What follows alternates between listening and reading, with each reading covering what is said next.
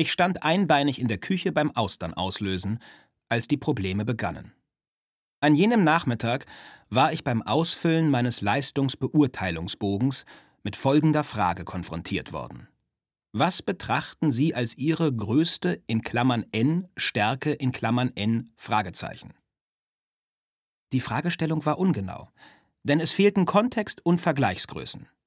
Fachkenntnis der Genetik wäre die offensichtliche Antwort gewesen, aber dies war durch meinen Titel Professor für Genetik bereits impliziert.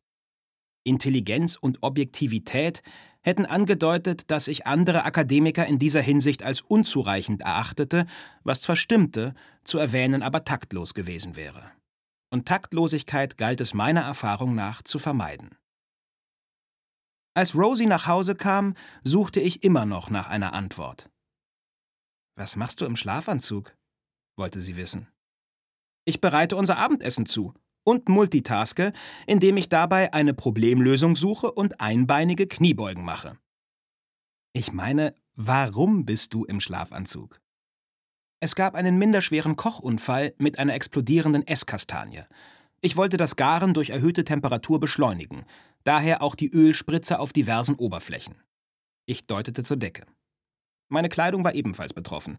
Um weiteren Zeitverlust zu vermeiden, wählte ich anstelle einer Zwischenlösung gleich mein Nachtgewand. Du hast aber nicht vergessen, dass Dave und Sonja zum Essen kommen. Natürlich nicht. Es ist der zweite Mittwoch im Monat, der Tag, an dem ich auch den Kopf meiner elektrischen Zahnbürste wechsle.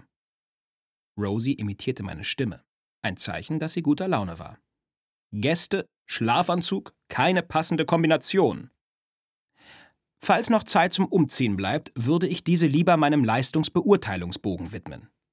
Ich erläuterte das Problem.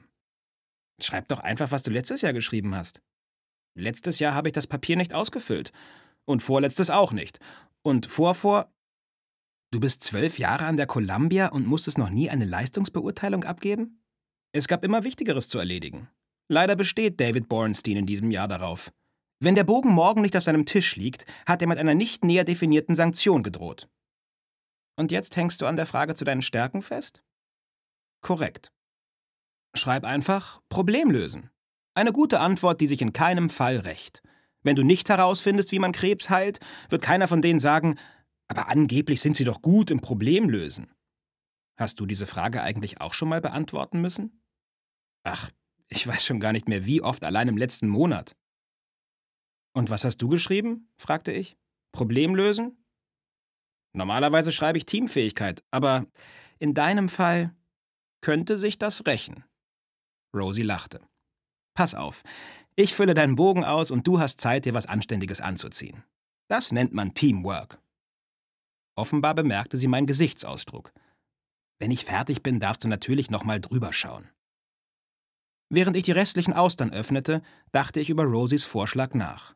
Wie schön, dass meine Lebensgefährtin eine Eigenschaft an mir erkannte, auf die ich selbst nicht gekommen wäre.